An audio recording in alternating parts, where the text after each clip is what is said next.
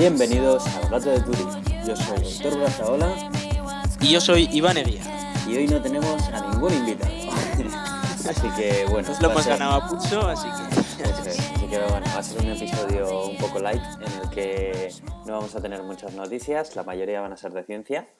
Y bueno, pues esta vez no hemos contado con ningún invitado. Esperamos que el próximo pues volvamos a recuperar la fuerza que hemos tenido en otros episodios. Si se puede llamar fuerza o bueno, lo que sea.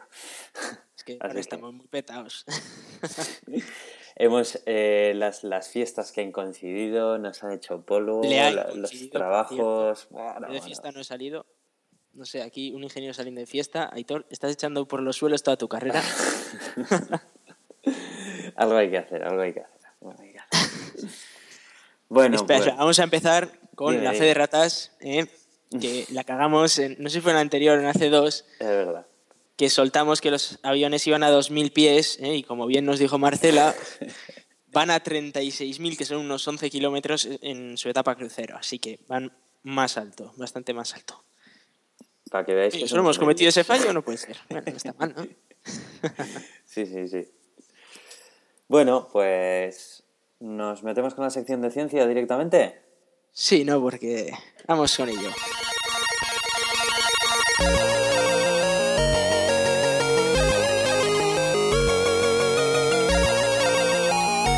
Sido además un- una temporadita muy guapa de- del espacio. Estas dos semanas hemos tenido un poco de todo y, y vamos a empezar con, con SpaceX, el, el lanzamiento, bueno, que ya hablamos de ello la última vez. Lanzaron un, un cohete, el nuevo cohete, y probaron que todo funcionaba correctamente. Lo curioso es algo que, que no se supo en un primer momento, pero que luego se ha sabido a posteriori, y es que intentaron parar el descenso de, de la primera etapa del cohete, es decir, que el primer trozo del cohete que se separó lo intentaron frenar antes de que llegara al océano. Eh, no lo consiguieron, se les pegó una leche tremenda. Pero la idea es que, bueno, hay unas fotos chulísimas en las que se ve el cohete encendiéndose justo antes de llegar al, al agua, que, que mola porque nadie lo había intentado antes, así que bueno. Sí, sí, no, la verdad que estoy viendo aquí la imagen y, y es espectacular, ¿eh? La verdad que, joder, es increíble. Y esto, claro, la utilidad, la utilidad que tendría... eh, Hombre, obviamente no creo que lo que quieran es que no se rompa el cohete al llegar al agua, no. Su objetivo es que en vez de en el agua haga esto mismo, pero en tierra, y que pueda aterrizarlo con precisión en la misma rampa desde la que se ha lanzado. De esa manera lo pueden reutilizar en apenas unas horas, le meten otra vez combustible y lo vuelven a lanzar, como si fuera un avión.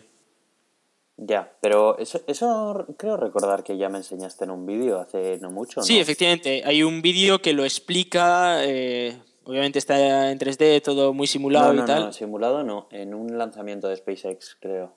que- Ah, bueno, un Grasshopper, sí. Tenían un pequeño cohetillo que lo que hacían era levantarlo unos. Lo han llegado a levantar hasta 750 metros, me Sí. parece. Y lo mueven un poquito, comprueban la estabilidad y lo vuelven a aterrizar. Pero este era un cohete real que llegó hasta el espacio y lo intentaron volver a traer hasta el suelo suavemente.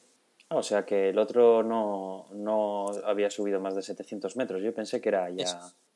No, no, era solo, solo una prueba para comprobar el concepto de volver a aterrizarlo, los sensores y demás.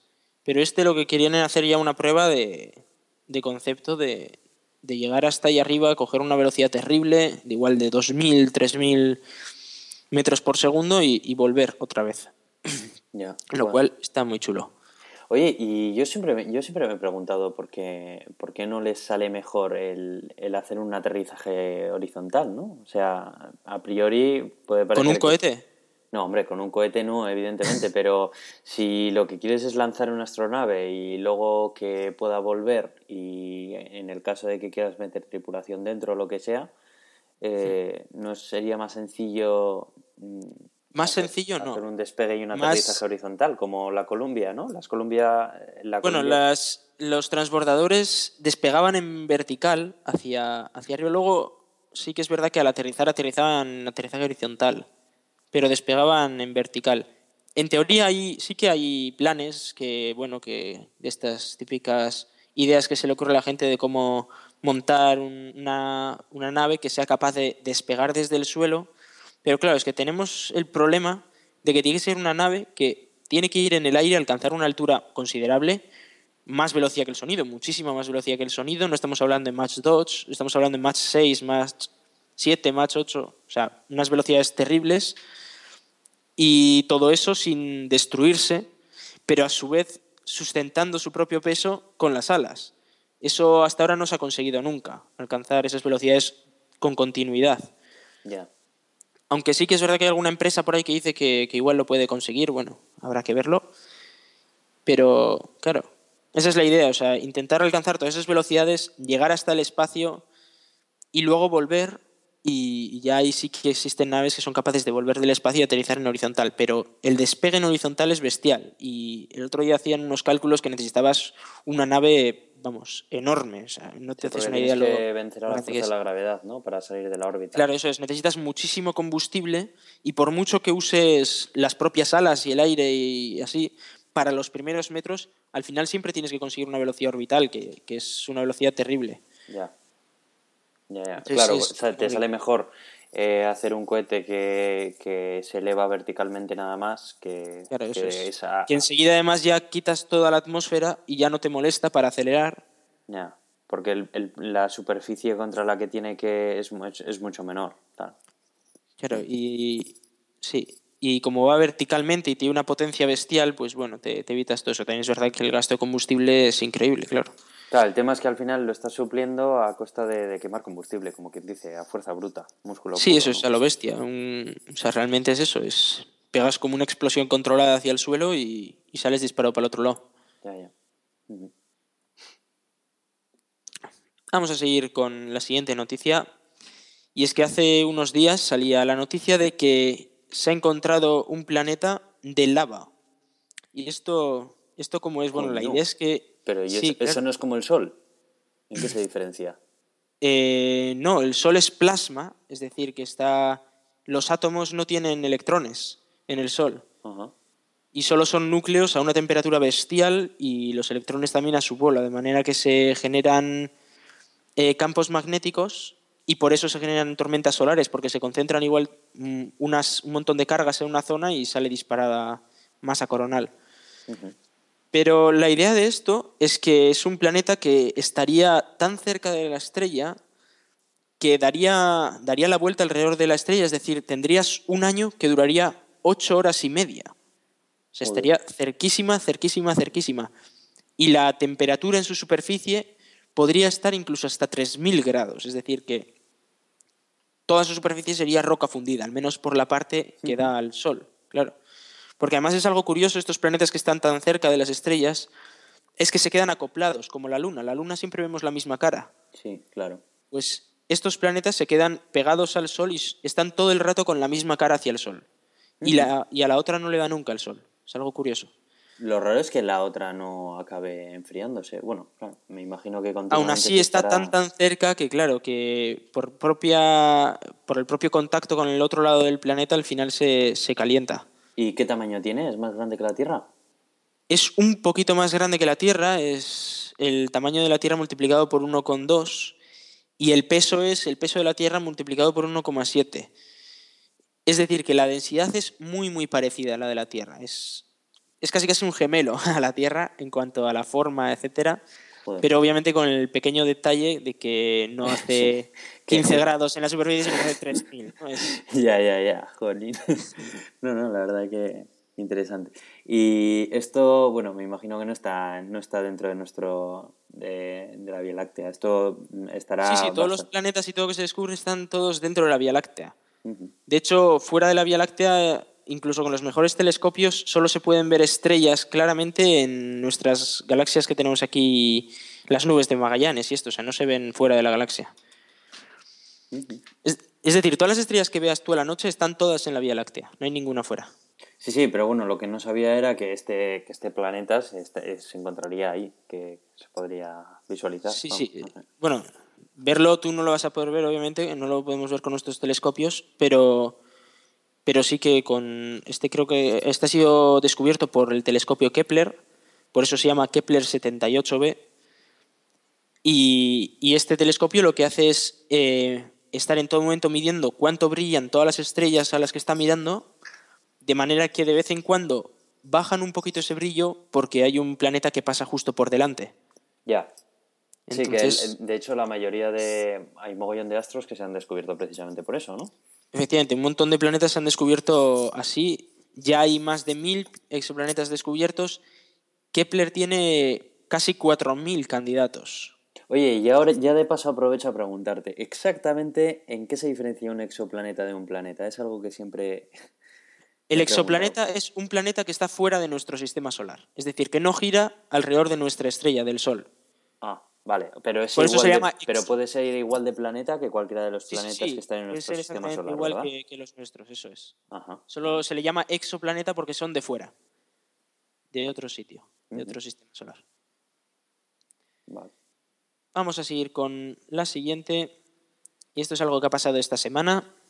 Algo que la verdad es que yo no lo había visto en la vida. También es verdad que yo, tengo 20 años, así que tampoco puedo decir mucho. Pero eh, han, bueno, esta semana acababa la misión de- del carguero europeo, el ATV, y lo han desintegrado en la atmósfera porque ya lo que había hecho había sido llevar comida y repuestos, etcétera, a la estación espacial. Lo han llenado con dos toneladas y media de basura y lo han desintegrado en la atmósfera en el Pacífico. Así, sin más. Ah, sí. O sea, lo cogen, ahora vamos a freírlo, ¿no? Lo fríen Eso y es. aquí nadie ha visto nada. se ha desintegrado completamente. Así que, bueno, la gracia de esto es que eh, al separarse el, el ATV, ha dejado espacio para otra nave. Y, aquí va a pasar algo muy curioso y es que por primera vez desde que se fueron al carajo los transbordadores americanos, que ya, ya todo el mundo sabe que los americanos no pueden poner un hombre en órbita, desde entonces no había habido más de seis personas en la estación espacial. Y por primera vez va a haber nueve durante unos días, porque lo que han hecho ha sido mover una de las naves que ya estaba allí, una de las Soyuz, la han puesto donde estaba el ATV. Y han dejado el hueco libre para que venga otra. Y lo curioso de esto no es, vale, sí va a haber nueve. Lo curioso es el por qué va a haber nueve. Y a, a ver si aciertas por qué va a ser. Mm, no sé, ¿quieren montar una fiesta o algo? Pues casi, casi. Lo que pasa es que quieren llevar al espacio la antorcha olímpica. No, Sí.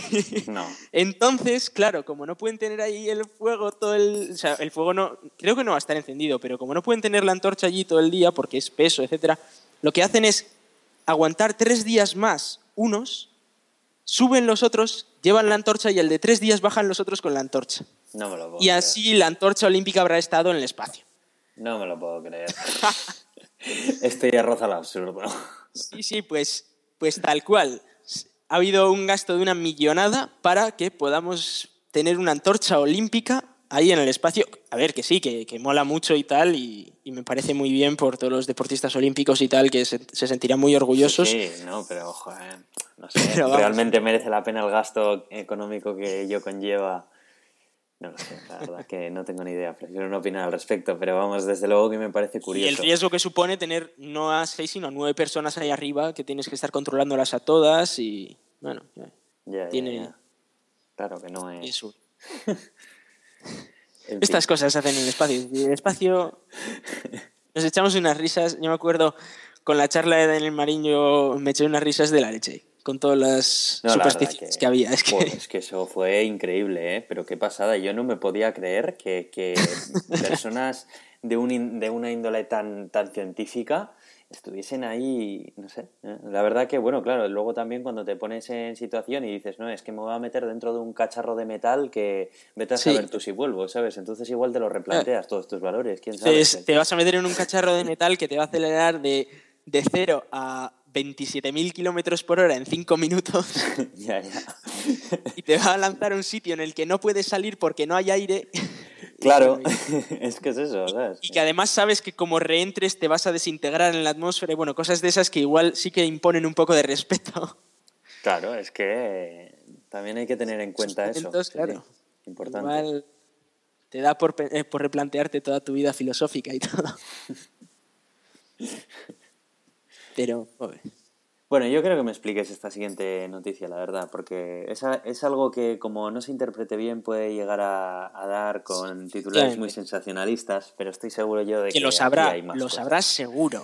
Y vamos a ver, vamos a ver marcianitos aquí dentro de tres días, ya verás. O sea, tenlo por seguro. Adelante, tú explica la noticia, da tu opinión y luego te diré lo que Bueno, yo creo. la, la noticia como tal, dicha suavemente, es que el telescopio Kepler, del que hemos hablado hace un poquito, eh, bueno, lleva sin funcionar desde mayo, es decir, ya no, no saca fotos, no mide las variaciones de, la- de los brillos de las estrellas, pero los datos que ha recogido hasta entonces pues, se siguen analizando y han salido unos pocos estudios ahora que dicen en un titular tal que así, los planetas habitables de tipo terrestre son comunes en la galaxia. Vale, a ver, a mí explícame esto. O sea, ¿a, a qué se le llama planetas habitables y de tipo terrestre?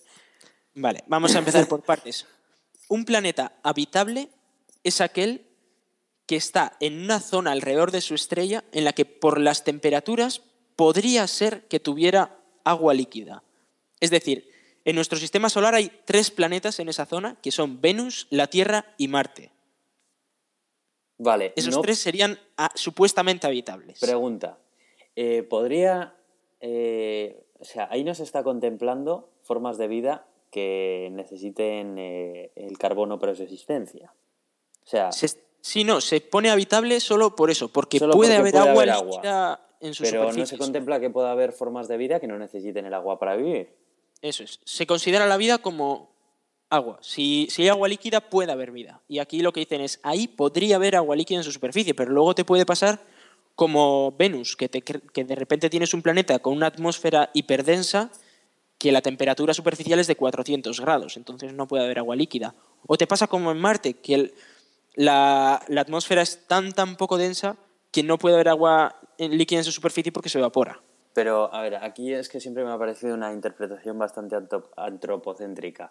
Eh, o sea, que eh, nosotros interpretamos que eh, para, para, que haya, para que haya vida, esa vida que nos imaginamos tiene que tener las mismas condiciones de vida que la nuestra. O sea, es, es una visión bastante egocéntrica, ¿no? Del... No, a ver, se han propuesto químicas de vida basadas en silicio, por ejemplo, en vez de en carbono, pero se han demostrado que no, no pueden funcionar. Entonces, hasta ahora no ha habido ni un químico ni nada experimental que haya demostrado que pueda haber vida más allá de carbono, hidrógeno y luego agua y glucosa, básicamente, para, para generar energía, etcétera. Bueno, pero hace no mucho la tabla periódica era mucho más pequeña de lo que era ahora. ¿Quién nos dice que pueda haber más, muchos más elementos que... no sí, sé, bueno, pero los elementos que se sacan por ahí arriba ya son muy inestables. Solo duran unos picosegundos, así, unos femtosegundos eh, com- compactos. Se desintegran enseguida. sí. Realmente por encima del hierro ya no puedes contar con nada. El hierro es el último elemento estable. Vale, vale, Entonces, continúa entonces. Eso se pueden, se pueden mirar. Pero eso, la idea es que estos miden planetas que están en la zona habitable, digamos, que es una zona alrededor de las estrellas en las que podría haber agua líquida en la superficie de los planetas si las condiciones del planeta son buenas, pero como no sabemos cómo son los planetas, pues solo podemos decir que podría haber agua líquida. De ahí a vida hay un buen rato, ¿eh? yo digo para aquellos titulares sensacionalistas, de que podría haber agua líquida, a hay vida, bueno, hay un trocito. Y luego, ¿qué es un planeta de tipo terrestre? Un planeta de tipo terrestre es un planeta en el que puedes pisar el suelo. Que hay rocas en el suelo, rocas o lo que sea, pero que hay... Que no es gaseoso ni... Eso es, ni que no es un gigante vamos. gaseoso. Es planeta de tipo tierra. Como puede ser la Tierra, Mercurio, Marte, Venus.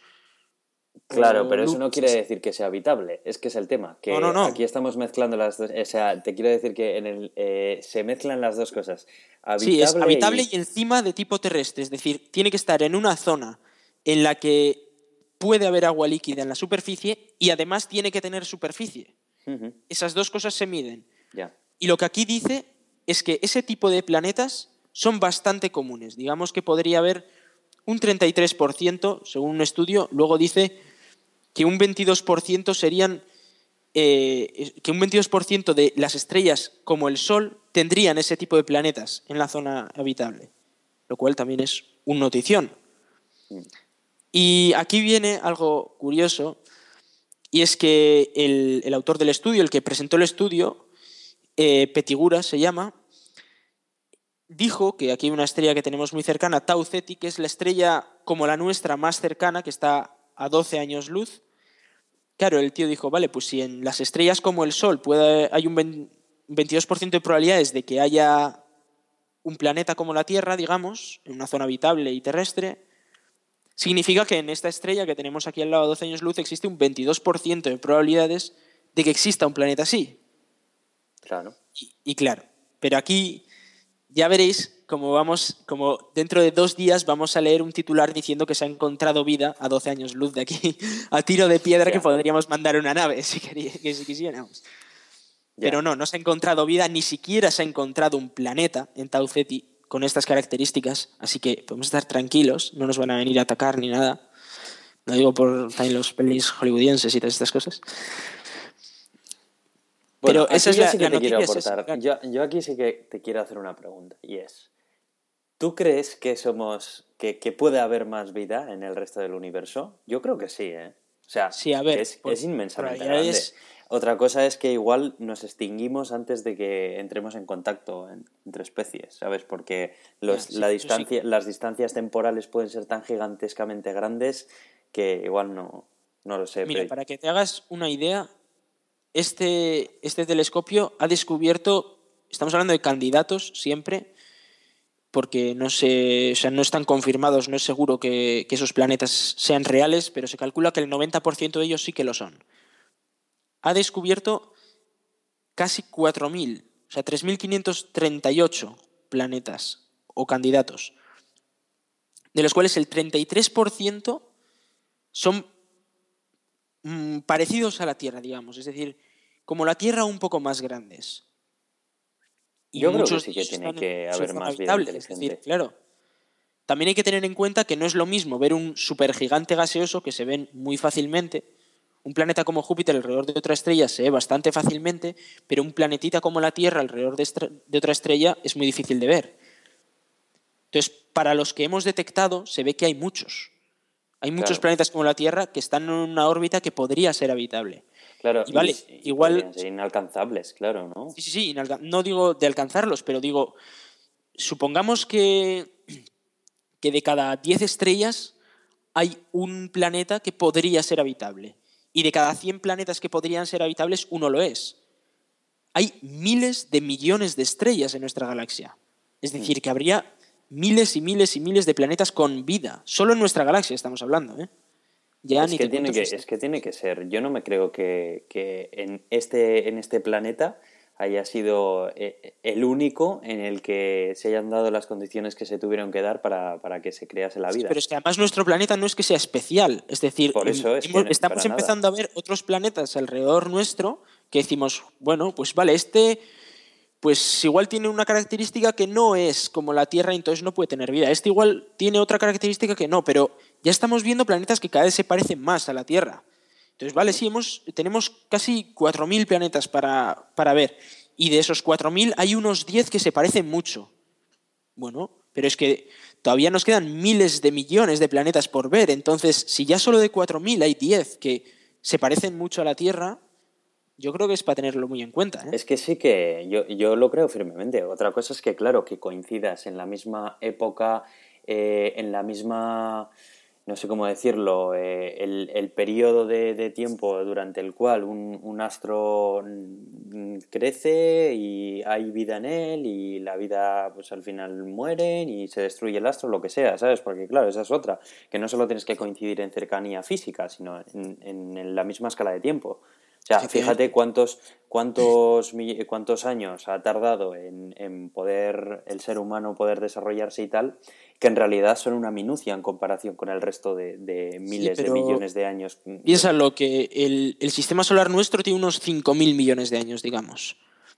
En 5.000 millones de años, yo diría que solo los últimos 200 han sido en los que tecnológicamente hemos dado un boom terrible. Hemos pasado de estar en una granja a a Sí, estar no, en pero el y espacio. aunque vayas Claro, más atrás a, a- al, Claro, al si Australopithecus, en es que me da 200 igual, años que hemos hecho esto, sigue siendo muy poco tiempo. Claro, pero imagínate, nosotros en 200 años hecho- hemos hecho esto, imagínate que hubiéramos empezado en vez de ahora un millón de años antes.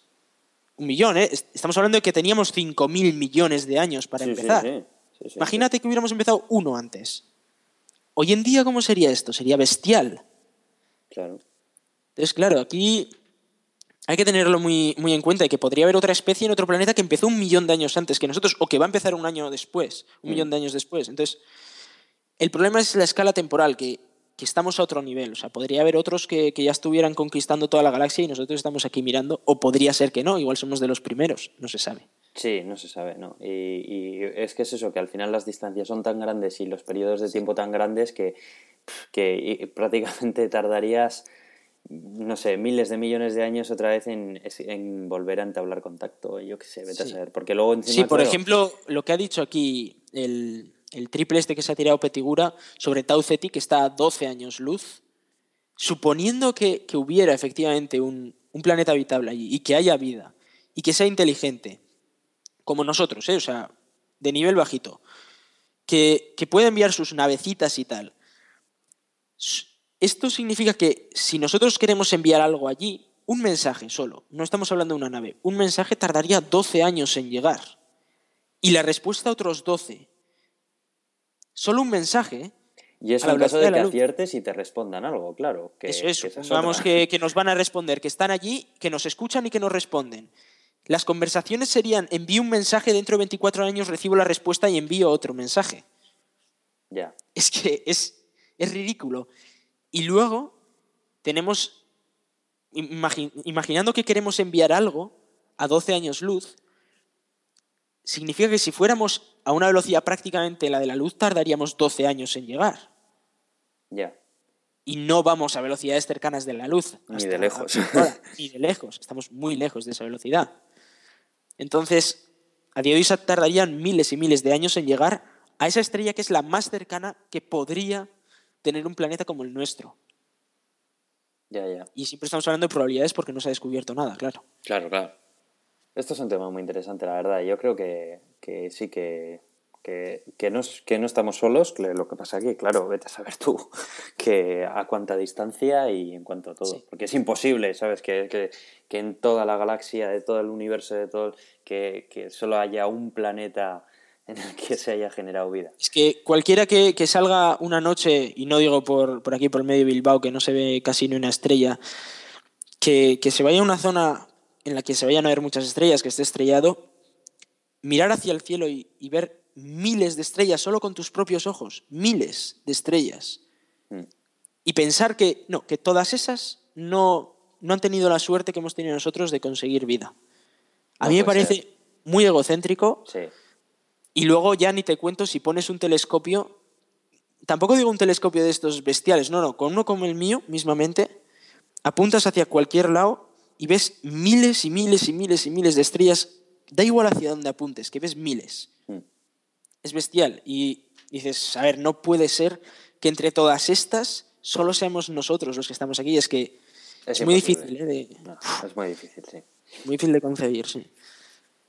Bueno, respecto a lo del, lo del eclipse, háblanos un poco acerca de él, en qué ha consistido y, y todo, porque yo la verdad que me lío bastante con esto de los eclipses, ¿no? Porque parece que cuando se dice eclipse, de que, bueno, mm, los que estáis escuchando, pues que lo sepáis si no lo sabéis ya, yo no soy tan entendido en estos temas como lo puede ser Iván, ¿no? Entonces yo ya aprovecho y le hago todas estas preguntillas. Bueno, pues eh, claro, cuando dices eclipse, lo primero que te viene a la mente es que, bueno, pues que de, repente durante el día va a dejar de verse la luz del sol y va a aparecer la noche. Pero yo sé que esto no es así. Bueno, o que no siempre es así. Alguna vez sí es así, pero no muchas veces lo he visto. Creo que lo he visto una vez, nada más. Eh, un eclipse híbrido.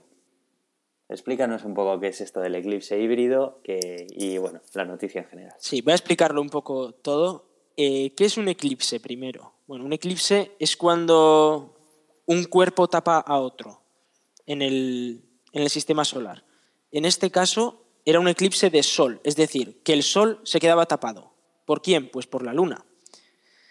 Eh, la gracia de esto es que la luna pasa justo por delante del Sol y lo tapa porque la luna es 400 veces más pequeña que el Sol, pero está 400, 400 veces más cerca. Entonces, para nosotros parecen iguales. La perspectiva. De manera que, claro, eso es, de manera que justo, justo coge la circunferencia del Sol y lo tapa.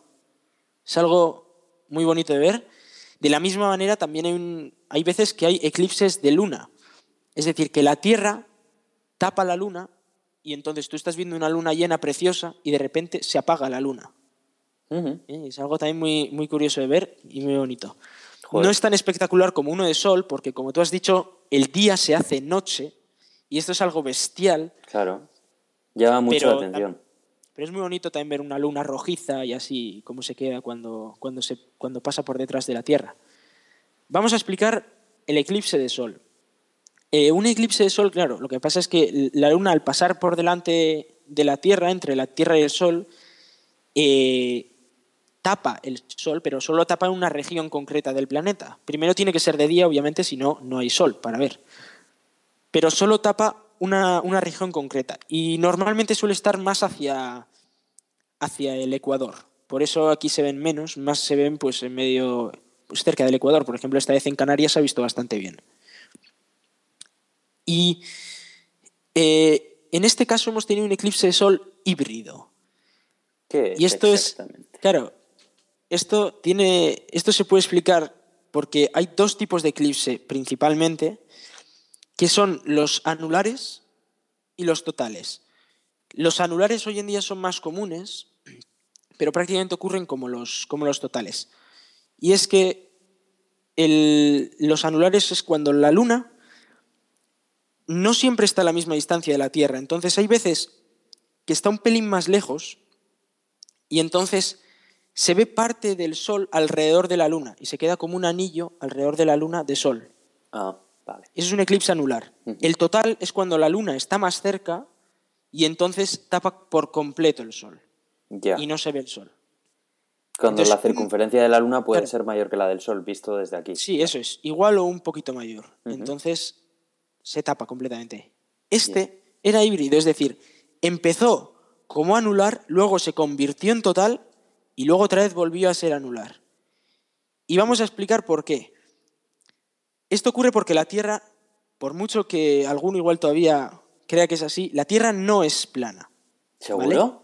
esto, en la tierra de, esto en la Tierra de Julio César no podría pasar. No podría existir un eclipse solar híbrido. La Tierra es esférica, o bueno, no es esférica exactamente, pero casi casi. Entonces, lo que ocurre es que cuando la Luna pasa por delante, no está a la misma distancia de aquellos que están en un lado de la esfera que en el centro de la esfera, por ejemplo. Entonces, los que están en un lado de la esfera están un poquito más lejos y los que están en el centro de la esfera están un poco más cerca de la Luna. De manera que para unos va a ser total, porque va a cubrir toda, toda la esfera del Sol, porque están muy cerca, y para otros no va a ser suficiente y se va a crear un anillo alrededor del Sol. Son muy raros porque solo ocurre una vez cada 10 años aproximadamente.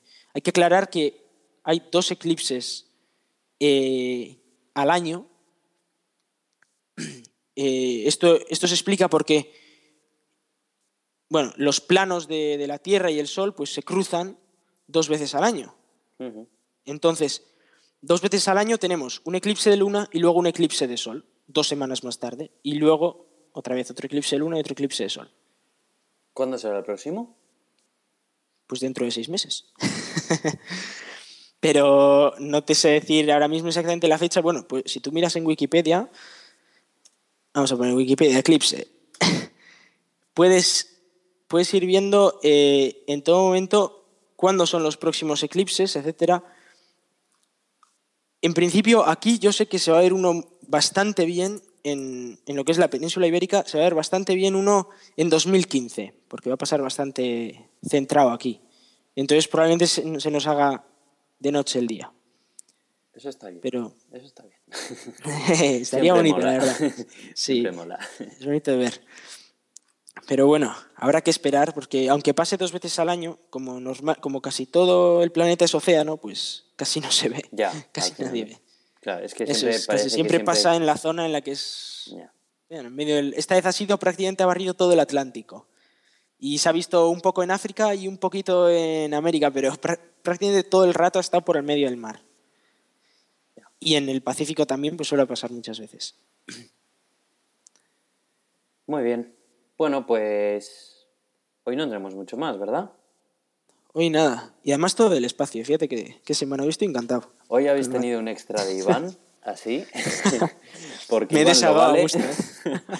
Así que yo eh, he, estado, he estado bastante más liado y no se he podido traer muchas... Bueno, bastante más liado, no. Más liado no, porque bueno, estar más liado que Iván es imposible, pero, pero he estado liado, dejémoslo ahí. Así que bueno, espero que para la semana que viene yo también os pueda traer cositas de tecnología y, y bueno, y ya de paso nos traeremos a alguien también que nos cuente alguna historia, que siempre se hace un poco más entretenido y tal. Teníamos la duda de si, de si hacerlo o no hacerlo y hemos dicho, bueno, bueno, vamos a hacerlo, que llevamos dos semanas y tal. Además ya algunos nos estabais echando de menos, lo cual es de agradecer. No sé si de menos o qué. Yo creo que es como la droga. Y no es que la eches de menos, es que... Síndrome de abstinencia, tal vez, no sé, puede ser una molestia más que otra cosa. Puede ser, no digo que no. ya pusimos en Twitter cómo nos increpaban la semana pasada. Cuando dijimos que no, que sí, no podíamos visto. grabar.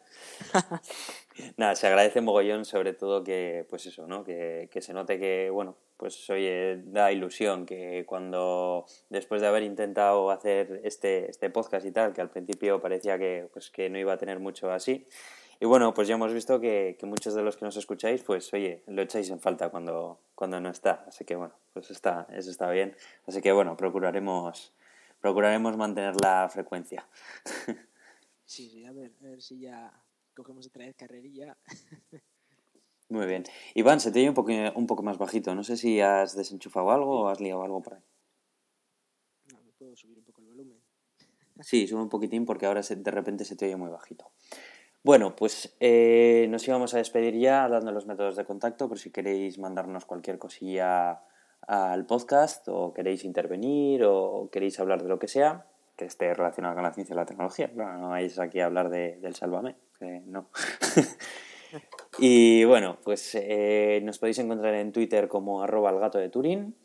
Eh, podéis descargaros el podcast y leer la entrada de blog que dejaremos con los enlaces a lo que hemos tratado en nuestro blog, que es elgatodeturing.com y mandarnos un correo electrónico a elgatodeturing.gmail.com y nos podéis contactar personalmente por Twitter. Yo soy Aitor Razaola, que soy arroba con.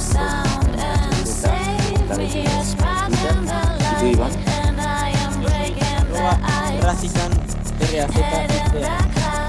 Muy bien, pues hasta la semana que viene.